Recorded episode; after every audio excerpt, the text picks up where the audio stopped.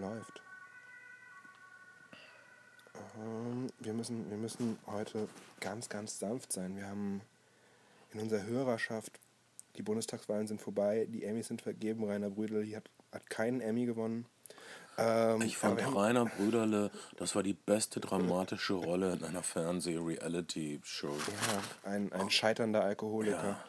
Es hat nicht gereicht. Wir müssen das klären. Alter, das war so für den Trainer und dann dieses Drama, Rainer Brüderle und Philipp Rösler direkt daneben. Philipp Rösler so beschissen gut angezogen.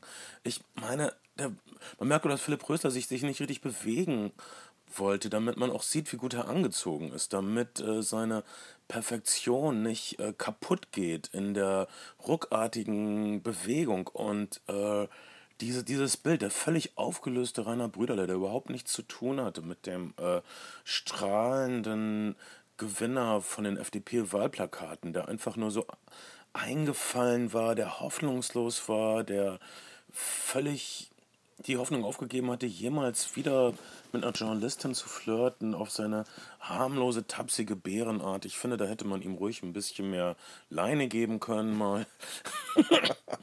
Und ähm, ja, also das, das war für mich anders von den Weinkönigen wahrscheinlich, ja.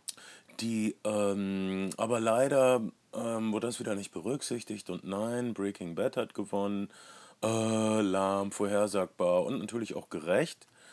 Ähm, House of Cards hat nichts gewonnen, obwohl es sehr häufig nominiert war. Alle haben gedacht, oh, jetzt das erste Mal eine Online-Serie, Netflix.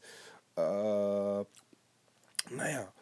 Um, wir sind die Flimmer-Freunde oder das, was davon übrig geblieben ist. Wir Unsere, sind eine solide Zweidrittelmehrheit. Wir sind eine solide Zweidrittelmehrheit. Muss mit Helmut Kohl zu sagen, Mehrheit ist Mehrheit. Damit hat er sich einmal, einmal hat er nur eine, eine Stimme mehr oder so gehabt im Bundestag. Aber er hat völlig recht, Mehrheit ist Mehrheit.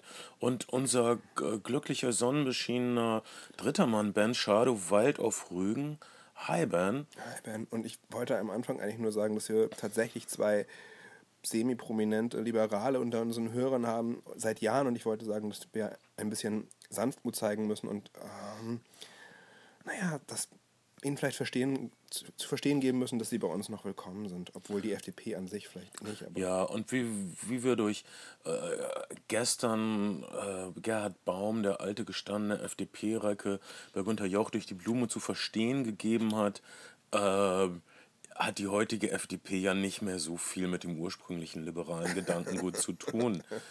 Ähm, und äh, bravo Gerhard Baum, aber er kann nicht mehr zurückkommen. Er ist zu weit in der. Er, er, er, er, genießt den Ruhestand einfach zu sehr, um sich das wieder anzutun. Und äh, wir müssen jetzt nach vorne schauen. Genau, schauen wir mal. Solange, jedenfalls, solange es noch keinen flächendeckenden Mindestlohn gibt, ist das hier das Beste, was euch passieren kann. Es sollte nicht nur flächendeckenden Mindestlohn geben, es sollte auch ähm, Arbeitsbefreiung für alle Leute geben, die man nicht unbedingt braucht, um den Laden am Laufen zu halten. Und das, das, das wird auch passieren. Ihr könnt das äh, alles nachlesen in Oscar Wildes immer noch bahnbrechendem Aufsatz Der Sozialismus und die Seele des Menschen. Äh, das ist ein Papier, was verlacht wird von ernstzunehmenden Wirtschaftstheoretikern, aber ich äh, stehe nach wie vor zu der Kernaussage dieses Essays, die ungefähr lautet, äh, Maschinen sollen die Arbeit tun, damit wir uns schönen Dingen widmen können. Zum Beispiel Film. Zum Beispiel äh, den neuen Film von Alfonso Cuaron sehen, falls ich das richtig ausspreche. Ich, ich hätte seinen Namen eigentlich lernen müssen, weil er hat meinen Lieblingsfilm der Nullerjahre gedreht, was ja, ich lege mich fest, Harry ich gebe es zu. Nein, Entschuldigung. Äh, fast. Ähm, Nein, aber, aber Al Alfonso Corona hat den besten, besten Harry Potter, Harry Potter gedreht, nämlich den dritten, der Gefangene von Azkaban. Ich habe ihn neulich noch mit meiner Tochter gesehen und ich fand beim, beim zweiten Mal gucken noch viel besser. Mhm. Der Film hält absolut zusammen. Er ist nicht so eine Wundertüte wie die anderen Harry Potter-Filme. Er ist ein richtiger Film. Mhm. Film. Ähm, er hat löst alle losen Enden auf, die da sind von den vorherigen Teilen, macht, äh, bereitet die nächsten Teile vor und ist trotzdem in sich geschlossen. Pff, unglaublich, das hat niemand wieder so hingekriegt, obwohl die anderen Harry Potter-Filme auch ziemlich gut Er hat sind. den tollen Itu Mama Tambien gemacht. Den ich nie gesehen habe. Ah, es geht um zwei. Jungs und eine ältere Frau. Genau. Das ist eine Sache, die ich nie heiß fand. Es geht, es geht um äh, Liebe jüngerer Männer zu älteren Frauen, um Sperma, Dinge, die. Ähm, naja, Irgendwann mal wichtig werden. Für ältere Frauen. Und deshalb war es noch kein Film für mich. Ich äh, verwandle mich aber immer mehr in eine ältere Frau und freue mich dann auf Itchin Und naja, mein Lieblingsfilm der, der Nullerjahre war äh, Children of Man. Äh, ich kann das nicht rechtfertigen hier oder auch erklären. ah, es ist ein fantastischer Film, zweifelsohne. Nur, dass er mir irgendwie unglaublich gut gefiel und trotzdem aber auch gut war, was äh, sonst fast ganz, ganz selten zusammenkommt. Oft sind Filme ja so, dass du denkst, das ist ein fantastischer Film. Bin froh, wenn ich den nicht nochmal sehen muss. Zum Beispiel mein, äh, äh, einer meiner früheren Lieblingsfilme, Das Irrlicht von Louis Malle. Äh, wirklich wichtiger Film für mich, aber es geht um einen Selbstmörder, der nochmal alle Stationen seines Lebens abfährt und alles nochmal überprüft und wirklich äh, ein wundervolles Meisterwerk. Aber ich möchte ihn nie wiedersehen, er ist so düster. Ich glaube, viele, äh, viele Lieblingsfilme, also so geht es mir auf jeden Fall bisweilen, äh, sind bei der Sichtung auch keine absoluten Lieblingsfilme, aber wachsen in der Erinnerung. Und das ist, glaube ich, auch eine leg legitime Art der Filmrezeption, zu sagen, ein Film überdauert in meiner Erinnerung und ich mache Dinge mit ihm und ich reflektiere ihn und am Ende ist es dann so eine Art Lieblingsfilm und man muss ihn nicht unbedingt nochmal sehen.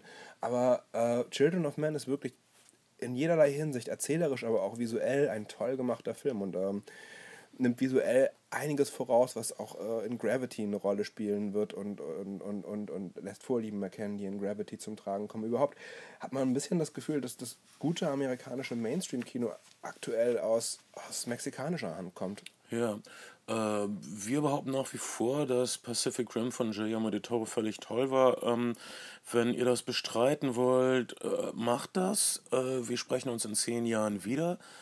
Ähm, äh, an, an welche großen Mexikaner denkst du denn noch im Augenblick?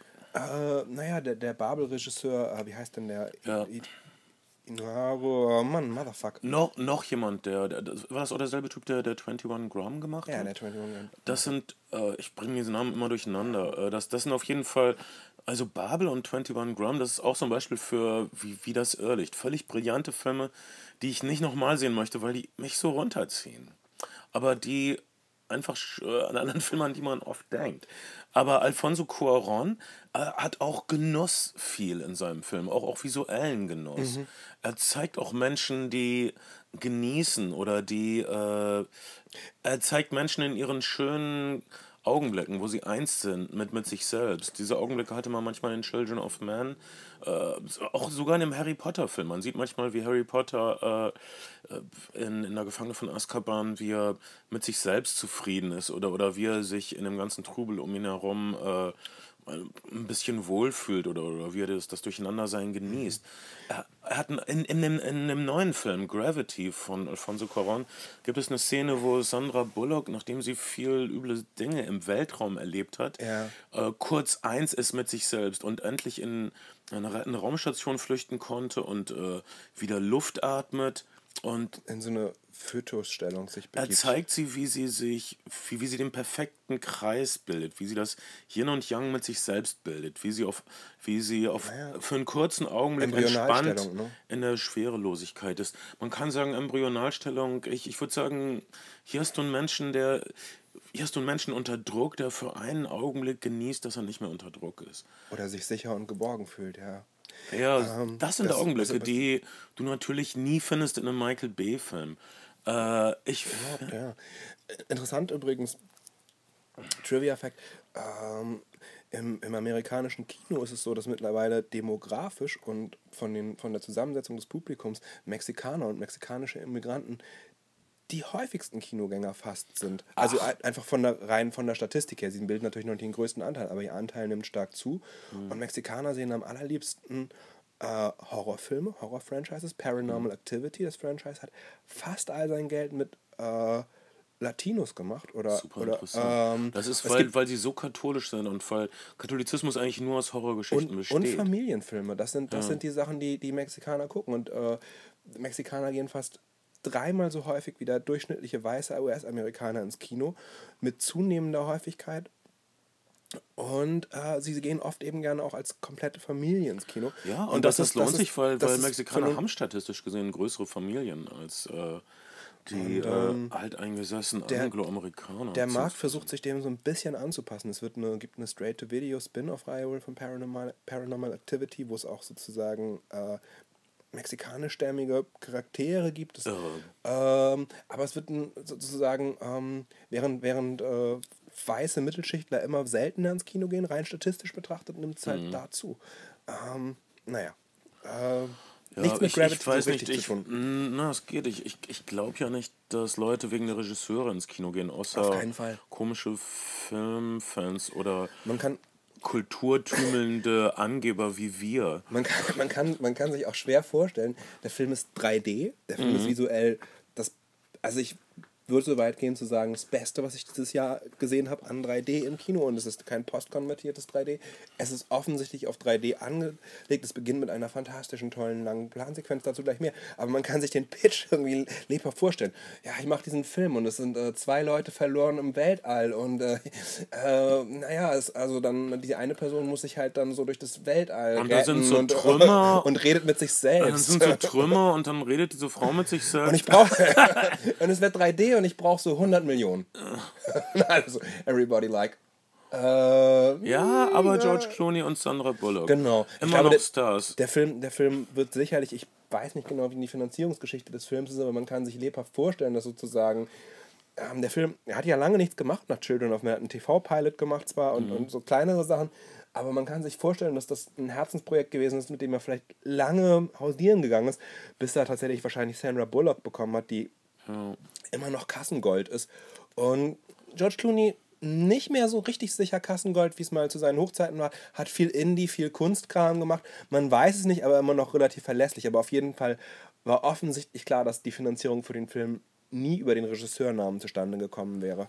Denn dafür ist der Film zu arty auf eine Art und Weise, so, so sehr auch die großen Gefühle bedient. Ja, und äh, es ist ein Science-Fiction-Film, der ungefähr in der Gegenwart spielen konnte. Das Einzige, was, glaube ich, äh, noch nicht Tatsache ist, die, die Chinesen haben noch keine Raumstation, oder? Nee.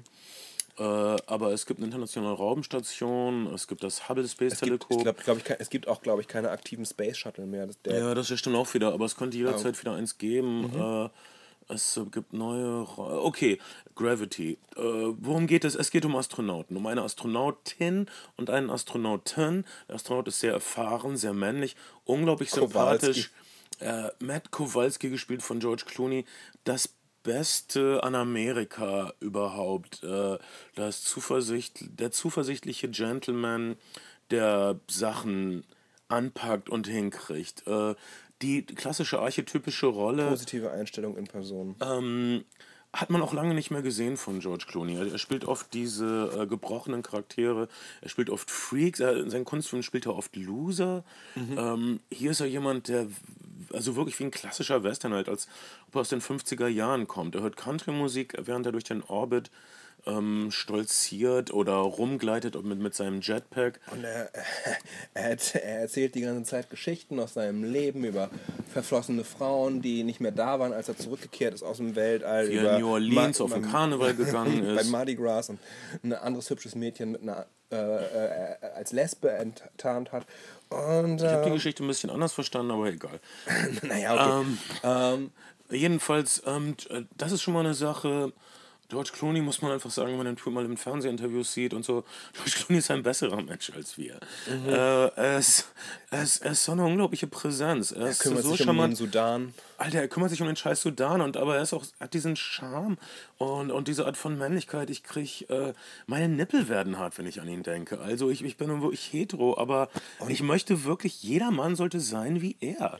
Wenn man nicht so sein kann wie James Garner in den 70ern, sollte man so sein wie George Clooney vor circa fünf Jahren. Ja, ich, äh, ich kann das nur, wie gesagt, ich habe ihn, hab ihn äh, nur ein einziges Mal getroffen in meinem Leben. Du hast ihn sogar getroffen. Ich habe ihn am Solaris-Set, ja. Ich war ja mit, mit Ulrich Tuko am. Solaris. Ja, die habe ich jetzt schon zweimal erzählt wahrscheinlich, aber. Ich höre es jedes Mal Aber, lieber. aber äh, man, man, äh, man kann über den Typen nur sagen, dass er total umgänglich ist, total charmant zu allen Leuten am Set, wo, wo deutsche Mittelstandsschauspieler bisweilen Allüren zeigen und total zuvorkommen. Das kann ich nicht und, spielen. Und die und die und, und ich habe an der Schaubühne gearbeitet. äh, die ganze Zeit rumwitzelt und keinerlei Berührungsängste zeigt. Das ist, äh, naja, der Typ ist halt einfach ein guter Typ nach allem, was ich Also gelesen alle, und gehört alle habe und Frauen, erlebt habe. Alle Frauen, die äh, irgendwann in ihrem Leben mal eine George Clooney-Obsession hatten und die so langsam verloren haben, weil George Clooney äh, verrückte Spinner, die äh, irgendwelche Überfälle vermasseln, gespielt hat die ganze Zeit,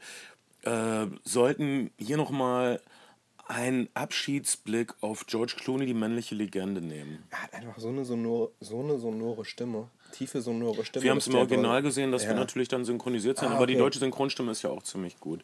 ja, und äh, Das ist echt ein bisschen Sünde, dass man den Film synchronisiert. Ja, George George Clooney ist 52 und er sieht so viel besser aus als ich. Äh, ach, natürlich, weil er auch professionelle Trainer hat und so. Die ich ja nicht habe. Und eine Menge- Er hatte immer schon Vorteile gegen mich. Ja, und eine Menge, und eine Menge, eine Menge CGI. Ähm, ich habe George Clooney, das darf man eigentlich auch nicht so richtig erzählen, er hat ja gerade in Deutschland gedreht und, äh, und wir haben ihn für ein Musikvideo angefragt, für, eine für einen Gastauftritt. Oh. Und, äh, und ich bin bis zu seinem Produktionsbüro und einer seiner beiden persönlichen Assistenten gekommen und die waren alle total charmant und zauberhaft und haben sie meinte halt, wenn Zeit wäre, würde sie das Projekt ihm vorstellen. Ich meine, Amerikaner sind immer höflich und unverbindlich. Aber naja, schlussendlich ist die Produktion dann, als wir drehen wollten, nach London gegangen, gerade für ein paar Wochen. Und das hat dann sowieso nicht gepasst. Aber es war selbst da, selbst das Umfeld war charmant, freundlich und zuvorkommend. Abgesehen davon, Es ist, ist George ein, Clooney ist ein nicht im Turbostart-Video Mensch, das erschienen mit ist. wundervollen Menschen umgibt. Ich war immer fasziniert von George Clooneys Privatleben und seine, äh, also meine sogenannten schwulen Freunde haben immer behauptet, er wäre schwul. und Ja, ich, jeder- jeder- ich wollte das nicht glauben und ich glaube es auch immer noch nicht. Okay, Aber sein Privatleben ist faszinierend. Er, er scheint so Frauen, mit, mit Frauen so Verträge abzuschließen, die so für drei, vier Jahre gelten, dass, dass sie seine Freundinnen sind. Und dann Ist das so? Entsorgt er sie. Habe hab ich, hab ich auch gehört. Ich, so, ich kenne ich kenn fünf Leute, die irgendjemanden kennen, der angeblich mit George Clooney in der schwulen Sauna in New York gewesen wäre. Mhm. Und jetzt habe ich, jetzt hab ich folgende Geschichte gehört, dass ein äh, Freund einer Bekannten von mir äh, jemanden kennt in New York, der so äh, der Vorvögler ist, der angeblich so Mhm. für George Clooney, Tom Cruise, die ganzen schwulen Stars sozusagen so ähm, Typen austestet und guckt, wie die, guckt, wie die poppen und dann, dann Verträge mit denen abschließt und dann werden die sozusagen den, den, den schwulen Stars, Oh so wie. John Travolta, George Clooney und Tom Cruise, zugeführt, nachdem die sogar sozusagen testgefickt worden sind. Das ist ähm, Ähm, was- faszinierend. was, ich bin froh, dass ich ich, nicht Quatsch dabei ist. bin. Ich finde es schrecklich, wenn die dort. äh, Wenn die Schwulen alle haben. Die können doch nicht alle haben. Das ist, was ist mit uns Hetero-Jungs? Wir brauchen auch ein paar Typen. Nicht nur Mel Gibson. Das ist. Wir brauchen. Sag mal- Lasst uns doch in Ruhe. Ihr könnt uns nicht alle wegnehmen. Mel, Mel Gibson ist aber auch eher 1985, oder? Also, Ja, aber das Mel Gibson, der einzige Typ, der mit einem vorne kurz hinten langen Haarschnitt gut aussieht. Da gehört eine Menge zu. Ähm, aber aber Mel Gibson haben wir auch verloren an die katholische es ist, Kirche. es ist nicht unser Scheißproblem. Jedenfalls, ähm, äh, Josh Clooney, äh, Privatleben hin oder her. Ich finde Privatleben okay. Ich bin ab und zu auf Klatschzeiten. Ich finde das interessant. Ich bin, ähm, ich bin immer wieder überrascht zu lernen, was für ein höllischer Ort äh, Hollywood sein kann und was für höllische Dinge hinter den Kulissen von äh, großen Produktionen stattfinden. Und äh, das äh, dadurch steigert nur meine Achtung vor Filmen, die dann gelungen sind oder die dann äh, es schaffen, äh, wundervolle Gefühle rüberzubringen. Ja, gerade wenn man die Hoffnung an 3D verloren hatte, sollte man Ja. Gravity gucken. Gravity beginnt mit einer unfassbar langen Plansequenz, die sicherlich durch CGI irgendwo geschnitten sein wird, aber die als, als, als Ungefähr eine zehnminütige Se Sequenz. Genau. In, in den zehn Minuten, äh, die aus einer ziemlich ununterbrochenen Kamerabewegung bes- besteht, äh, be- geraten wir mitten an den Arbeitsplatz dieser Astronauten im All. Sie äh, reparieren irgendwas am Hubble-Teleskop. Genau, wir, sehen, wir, sehen, wir sehen in einer Aufsicht, in einer totalen, die Erde von oben. Und äh, vom rechten Bildrand kommt ein Space Shuttle angeflogen. Und um diesen Space Shuttle rotiert ein Astronaut. Das ist George Clooney, der seinen Weltraumspaziergang trainiert. Und da merkt man das erste Mal, wie fantastisch dieses 3D ist, wenn George Clooney, wenn George Clooney quasi in den Kinosaal hineinfliegt als Astronaut. Oh, das ist so schön. Also, Himmel, Herrgott. Äh, die, äh, das ist ein bisschen früh für ein Fazit, aber äh, dieser Film Gravity, den auf der Leinwand zu sehen, äh, gibt ein bisschen den Glauben ans Kino äh, zurück. Man denkt, wieso soll ich das im Kino gucken? Ich habe diesen brillanten Ja. Plasma-Fernseher, ich kann das auf Blu-ray ausleihen oder so. Nein, aber du kriegst das nicht hin, auch wenn du einen super 3D-Plasma-Fernseher hast. Du musst im Kino sitzen, nur das Kino ist groß genug für das All. Das stimmt. Ich würde dir, ich würd dir sofort zustimmen. Ähm, ähm, es ist wirklich wie ein, wie ein, wie ein, es beginnt wirklich wie ein, wie ein Weltraumspaziergang mit George Clooney und Sandra Bullock. Ähm, es bleibt dann allerdings nicht bei diesem äh, friedlichen Spaziergang. Die Dynamik zwischen den beiden ist so, George Clooney ist der super erfahrene, super kompetente Typ, der immer Witzchen macht, aber du spürst unter der Oberfläche, dass er absolut Ahnung hat und dass er ein wirklich toller Typ Ja, ist. er sagt sowas wie, I'm just the bus driver here. Ja, und äh, komplettes Understatement. Das, das, das sind unsere Lieblingsmenschen. Menschen, die keinen äh, großen Aufwand um sich selbst machen und es völlig hinkriegen und die auch ihren Mitmenschen helfen und die ihnen beistehen bei ihren Ängsten. Sandra Bullock ist zum ersten Mal im All, ihr Charakter. Sie hat einen Männernamen, Ryan, äh, Ryan als Vorname, ich weiß ihren Nachnamen gar nicht mehr. Äh, mein Vater wollte einen Jungen, sagt sie. Und sie hat noch ein paar andere Mhm. Sie hat, Probleme ihre, sie hat ihre vierjährige Tochter äh, verloren. verloren. Und ja, sie ist auch im All als Teil einer Flucht weg von der Erde, die sie schmerzt. Es schmerzt sie im Grunde, auf der Erde zu sein. Das wird sehr subtil suggeriert. Sie musste ins All. Ihr Schmerz war so groß, dass ihr Schmerz sie von der Erde vertrieben hat. Das, das, das, da wird keine große Sache draus gemacht. Es werden noch keine riesigen äh, Monologe wie in französischen Film gehalten. Es wird angedeutet, dass diese Frau Schmerz mit sich herumträgt und dass jemand kommen musste. Ähm, also sie repariert, sie hat ein bisschen Angst im All, es ist ein bisschen hoch alles. Äh, die äh, Sicht auf die Erde ist wirklich atemberaubend von der... Äh, von der äh, von dem, vom Arbeitsplatz der Astronauten aus. Sie sind noch nicht auf der Raumstation, sie sind in so einer Art dem Space Space Shuttle. Shuttle ähm, an diesem äh, Satelliten, an diesem Weltraumteleskop Hubble zugange. Die ISS, die Internationale Raumstation, ist aber in Sichtweite. Gut, dass sie das ist, denn wie man vielleicht aus dem Trailer weiß, äh, gibt es äh, Probleme. Ähm, irgendein russischer Satell Satellit macht, macht Murks und äh, streut anderen Murks durch den Orbit. Äh, ganz viele üble kleine Trümmerteile und Fliegen. größere fliegen auf das Space Shuttle, äh, töten ein paar Astronauten, äh, machen das Space Und Shuttle bleiben, ziemlich bleiben in dieser Umlaufbahn und kommen uns immer wieder als dramaturgisches äh, Mittel. Alle, also 90 Minuten brauchen sie wohl ungefähr für eine Umrundung und äh, mit, zunehmend, mit zunehmender Teilansammlung und äh, tauchen als, als durchgängiges Problem in dem Film immer wieder auf. Und äh, das ist wirklich ein schreckliches ähm, Problem. Und äh, der Film ist eigentlich, äh, kommt einem vor wie eine äh, durchgängige Rettungsbewegung.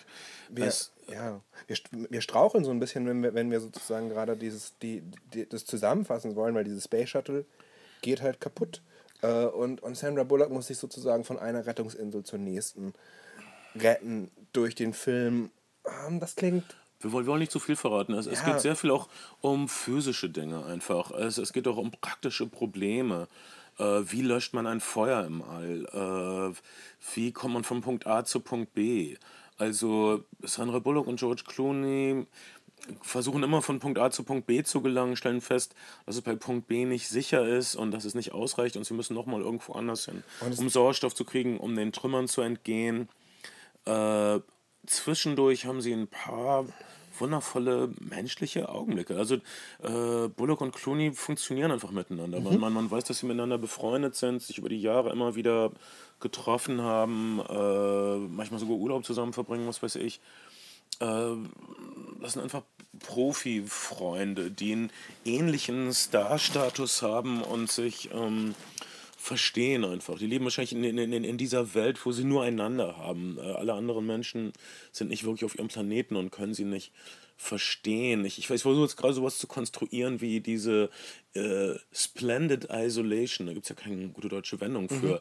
Die, die fantastische erhabene Isolation der Astronauten ist, könnte auch so ein bisschen wie so eine Chiffre für den Starstatus eines Clooney Mhm. oder einer Bullock gesehen werden, aber Schwachsinn. Aber Ähm. jedenfalls haben sie das vielleicht mit äh, zu ihrer Rolle gebracht. Äh, Naja, kann man George nicht Clooney- ausschließen. George, man hat schon das Gefühl, dass George Clooney relativ nah an dem Typen ist, diesem sympathischen, ständig Geschichten erzählenden, umgänglichen Typen, den, den er vielleicht auch sozusagen im, im Alltag verkörpert. Für Sandra Bullock weiß ich nicht, wie, wie Sandra Bullock privat ist. Ich habe jetzt, hab jetzt ein bisschen was von, dem, von, dem, von der Pressetour zu, zu ihrer Buddy-Komödie, Cop-Buddy-Komödie von den Bridesmaid-Leuten gesehen.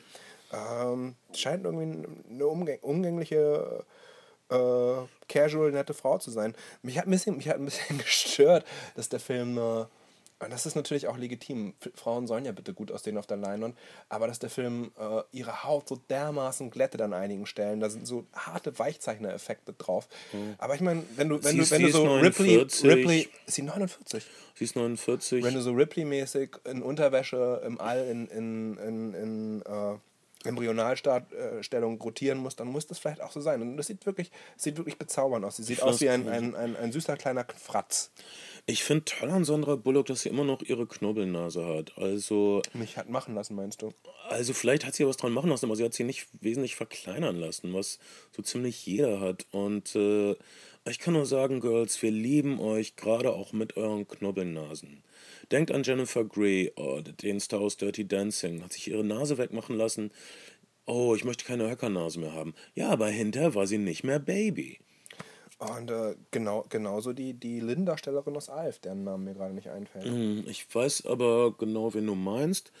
Und Auch um die ist es nicht gut bestellt und um Woody Tanner ja sowieso Also kluge Lifestyle-Entscheidung von Sandra Bullock. Sie lässt sich, ich meine, ich glaube nicht, dass man Filmstar sein kann, ohne sich ein bisschen Botox spritzen zu lassen. Aber sie hat sich nicht äh, sowas machen. Also sie hat wirklich noch eine, eine wundervolle, ausdrucksvolle Mimik. Es ist, Sie ist nicht Nicole Kidman. es ist keine, kein Nicole Kidman-Status oder so. Sie ist, äh, bringt immer noch diese warme Präsenz rüber. Oh Mann, man könnte es uns wirklich als Sexismus unterstellen, dass wir über die Physis von Sandra Bullock reden, Ich habe auch nicht über die George wundervolle Physis, Physis von George Clooney gesprochen. Und man muss auch sagen, Art. George Clooney schlüpft auch nie wirklich aus diesem, aus diesem Raumanzug raus, anders als. Einmal kurz. Wir sehen ihn einmal ohne Helm, Ja. aber er ist immer da und er ist gut für uns und er beruhigt uns. Der Film hängt davon ab, dass wir aber mit Sandra Bullock fühlen.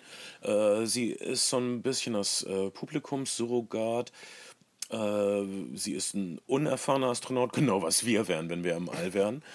Äh, sie muss unglaublich schwierige technische Sachen machen und muss äh, Betriebsanleitungen auf Russisch und Chinesisch lesen, Ja, und, und, was ich mir echt schwer vorstelle. und, und ähm, es gibt halt ganz am Anfang gibt es einen, einen, einen Kontakt äh, mit, mit der Erde, mit der, der bricht dann relativ bald ab.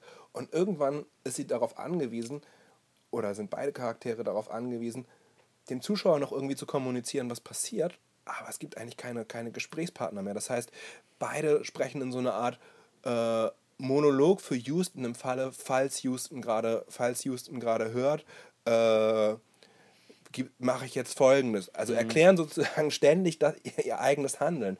Das ist, das ist wirklich, ich glaube, ich, ich stelle mir diesen Pitch so unfassbar hart vor. Du sagst irgendwie, ja, äh, und dann monologisiert sie halt eine Stunde lang im All, während sie das und das und das macht. Und alle so, sie hält Monologe eine Stunde. Äh, ähm, aber, aber es funktioniert total gut. Ja, also für mich auch, als der Film vorbei war, dachte ich, war der so kurz oder war der sehr kurzweilig? Und naja, ähm, er, er ist extrem kurzweilig.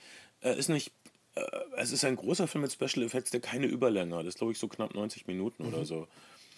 Und fantastisch. Mehr muss auch nicht. Ähm, also wir sind wirklich so sehr im All, wie man irgendwie sein kann. Ich würde den Film wahnsinnig gerne auf IMAX sehen. Äh, man kann viele gute Sachen über Hamburg sagen, aber es gibt zwei große Schandflecke in dieser Stadt. Das eine ist die Elbphilharmonie, das andere ist die Tatsache, dass wir kein IMAX-Kino Vielleicht kann man haben. beides zusammenführen in der Elbphilharmonie. Ich hätte echt gerne ein scheiß IMAX-Kino. Äh, statt irgendwelche bescheuerten, oh, wir machen noch mal Gustav Wobei ja, Mahler. wobei ja alle sagen, das digitale IMAX, es ist nicht. Sagen, sagen viele. Viele sagen, es ist, eine, es ist eine große Enttäuschung, die digitalen IMAX-Kinos. Sie würden, sie würden nicht wirklich taugen. Und äh, ja, ja, ich weiß nicht. Ich, ähm, ich, ähm, ich, ich stelle mir schon gerade Filme, die auch für IMAX gedreht sind, wie, wie die äh, Christopher Nolan Batman-Filme. äh, ganz beeindruckend vor. Ich, äh, und auch ob der schieren Größe der Leinwand ist es wahrscheinlich schon eine, eine, eine sehr absorbierende irgendwie äh, Erfahrung. Aber ich weiß nicht, es gibt, es gibt, ach, das sind doch Nörgler.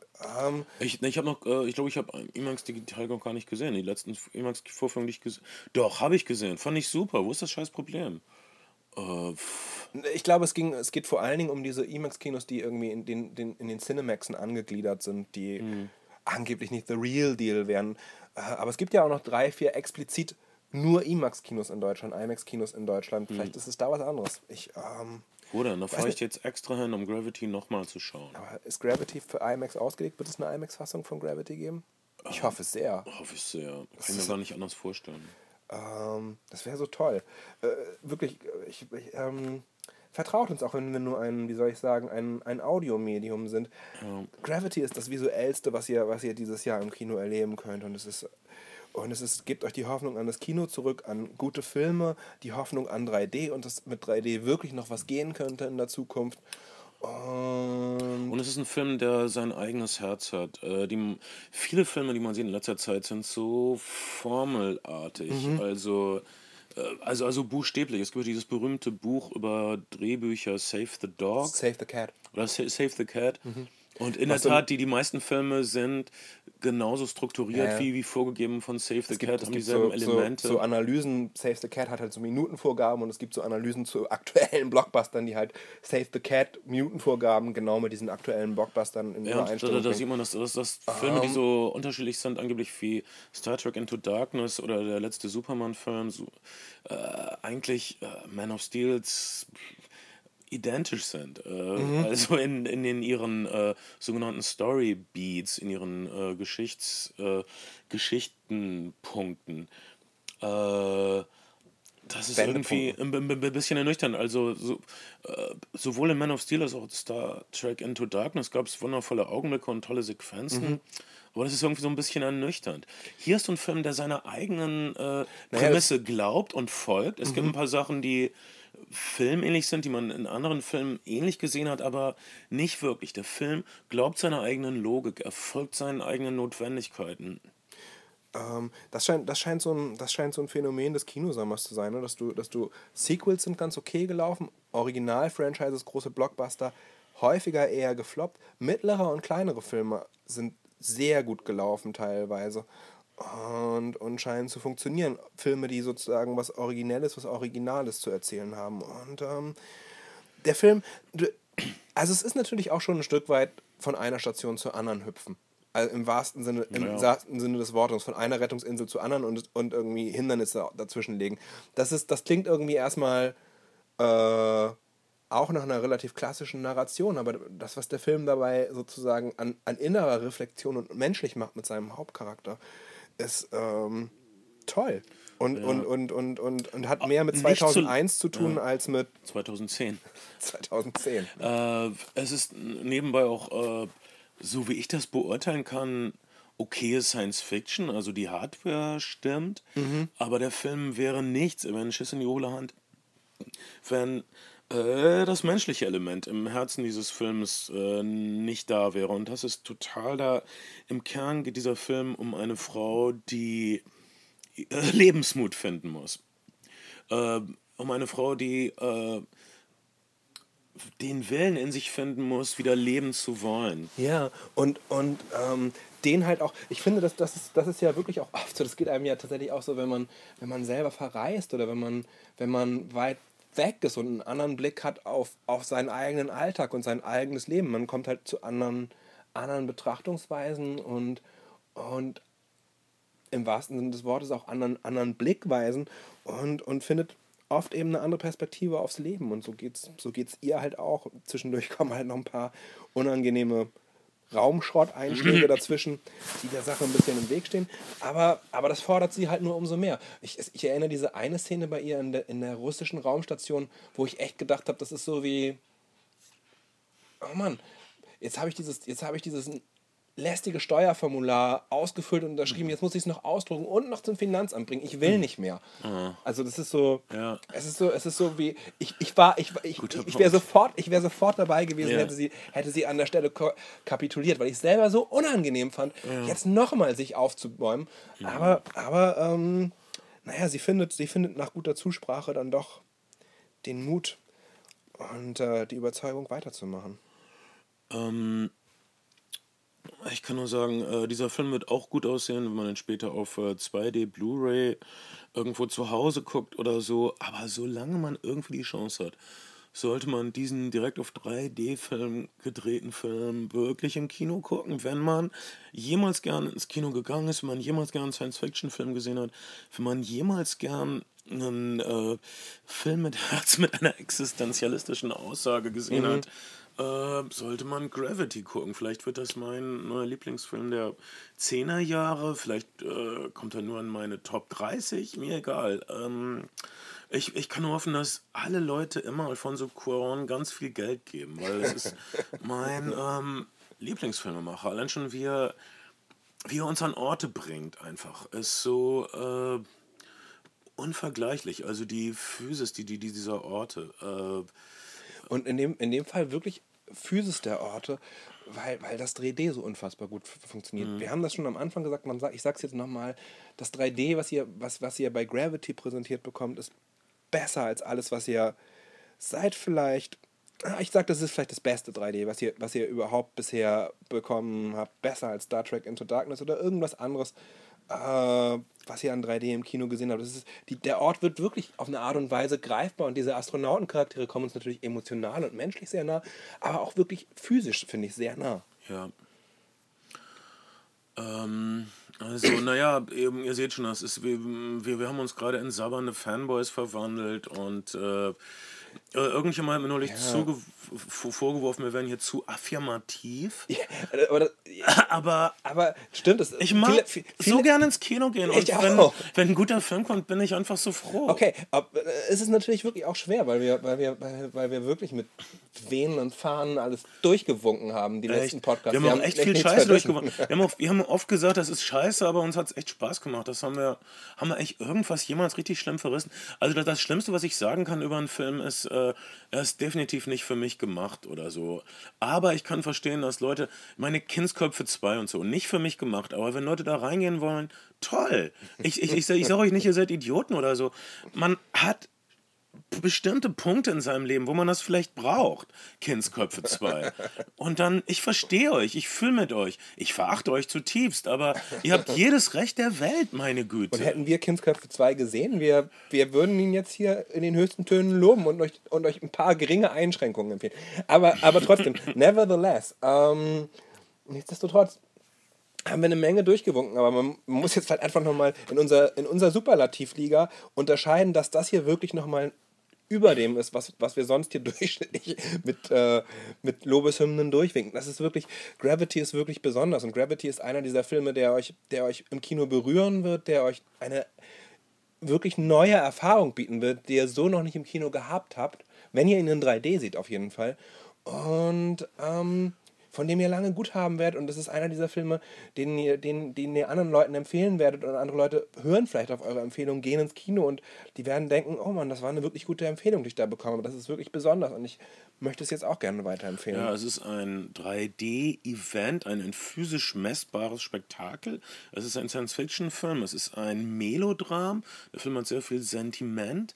Äh, und es ist eine, meiner Meinung nach, ähm, existenzialistische Reflexion. Das letzte könnt ihr vergessen, aber ähm, ähm, also das ist ein komplettes Erlebnis und ich sage, das ist ein modernes Erlebnis, wie es früher nicht. Ver vergleichen wir mal mit 2001. 2001, äh, äh, mit 2001 äh, fantastischer Film. Natürlich muss ich nicht extra dazu sagen, geht es um das Grundsätzliche, was bedeutet es, Mensch zu sein. Der, aber 2001 malt das alles in sehr äh, breiten Strichen. Die Menschheit, die Ewigkeit, die Jahrtausende. Hier wird es runtergebrochen. Ein Mensch konfrontiert mit der kompletten äh, Stille, mit der kompletten Leere. Äh, wie fühlt sich das an? Im Grunde ist es die Humanisierung des Weltraums, wie sie zum Beispiel in, äh, der Science-Fiction-Autor Ray Bradbury vorgenommen hat. Vor Ray Bradbury war Science-Fiction-Literatur mehr so, das sind diese riesigen Weltraumschiffe durch den riesigen Weltraum, mhm. gedankenschnell gleiten.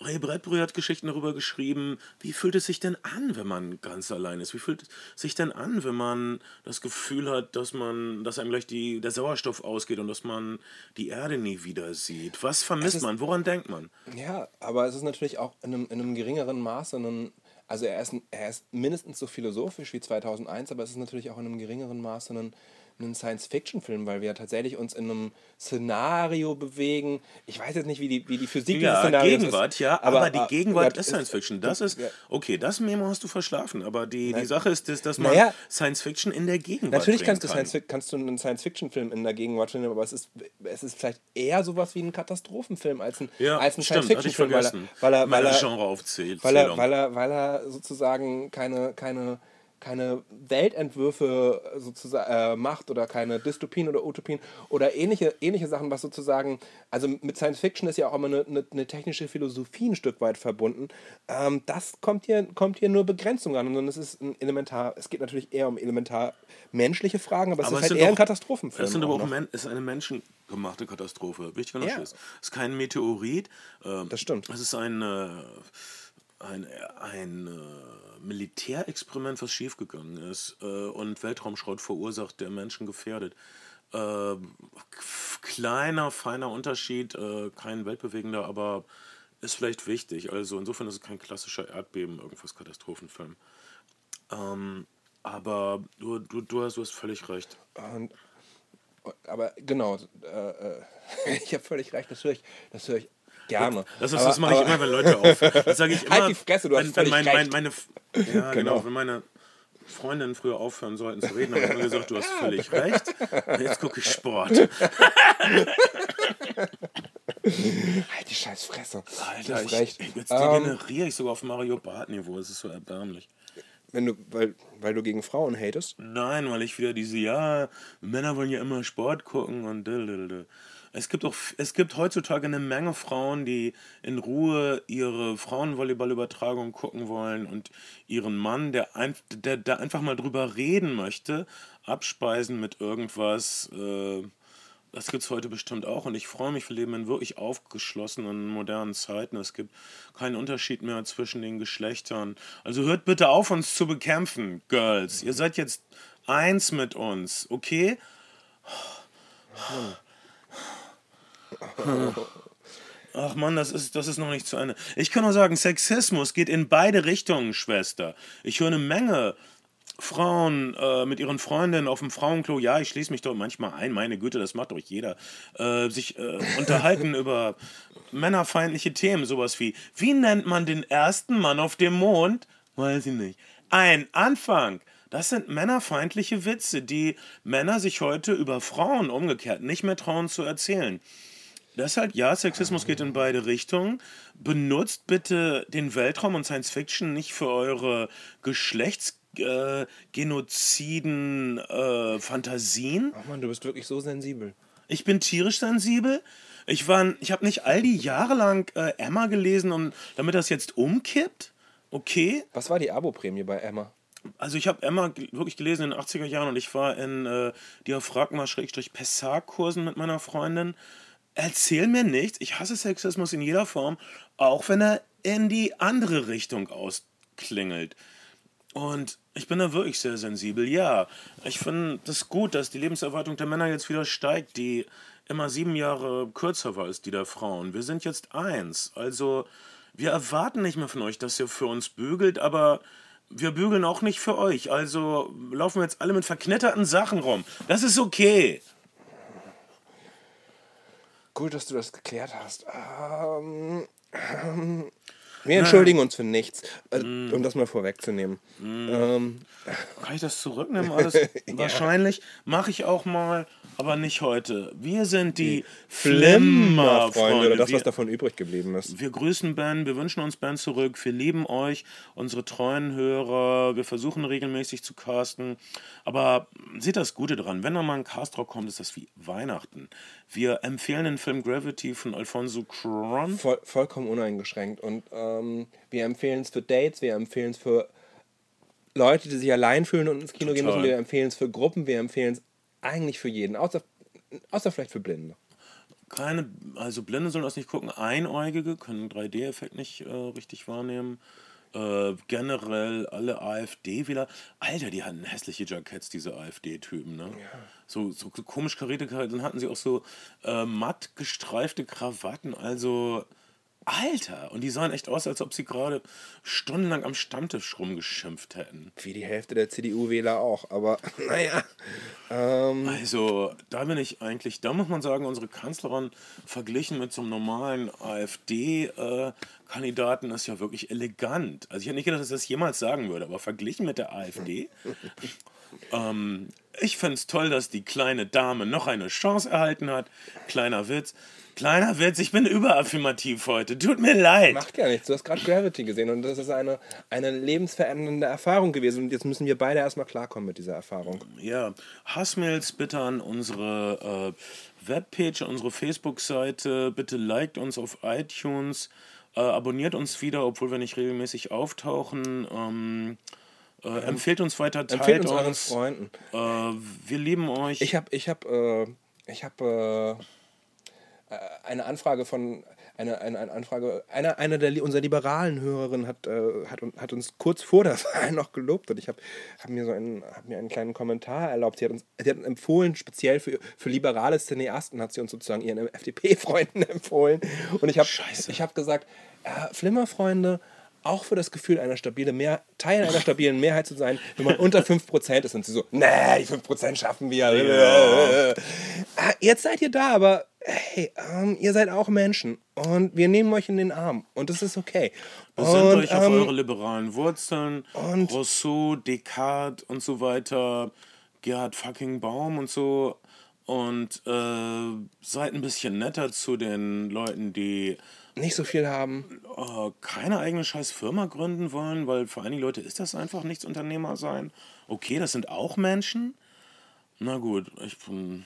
Ich weiß auch nicht. Äh, ich, ich möchte nur sagen, okay, jetzt, ich, eigentlich bin ich geneigt, eine Menge Leute ob ihrer politischen Einstellung zu diskriminieren, aber solange ihr nicht rechts außen wählt, Hör mal, so kommen wir nicht richtig durch mit dem Cast. Wir, ja, das stimmt. ich versuche in einer halben Stunde Schluss zu machen. Du bist für meine Ex-Freundin. Das ist seit einer halben Stunde Schluss zu machen. Und nächste Woche sitzen wir wieder hier und dieselbe Scheiße. Ich versuche die ganze Zeit Schluss mit dir zu machen und du so, ja, aber als wir einmal in Urlaub fahren, was war denn das, wo du das Eis gekauft hast? oh, da hattest du doch genau gewusst, dass das nicht meine Sorte ist. Und ja, wir wollen Das war aber sowieso- nicht vegan, das Eis. Wir wollen ich doch hab doch gesagt, nur Schluss veganes machen, Eis. Ist doch egal. Und Okay, ähm, fühlt euch in den Arm genommen. Wir sind, wir sind bei euch und bleiben bei euch, wirklich. Bernd und Kai, die Schlussmacher. Jetzt aber echt. Drück auf den, du weißt schon. Ja, ich mach, ich drück den Knopf. Tu's.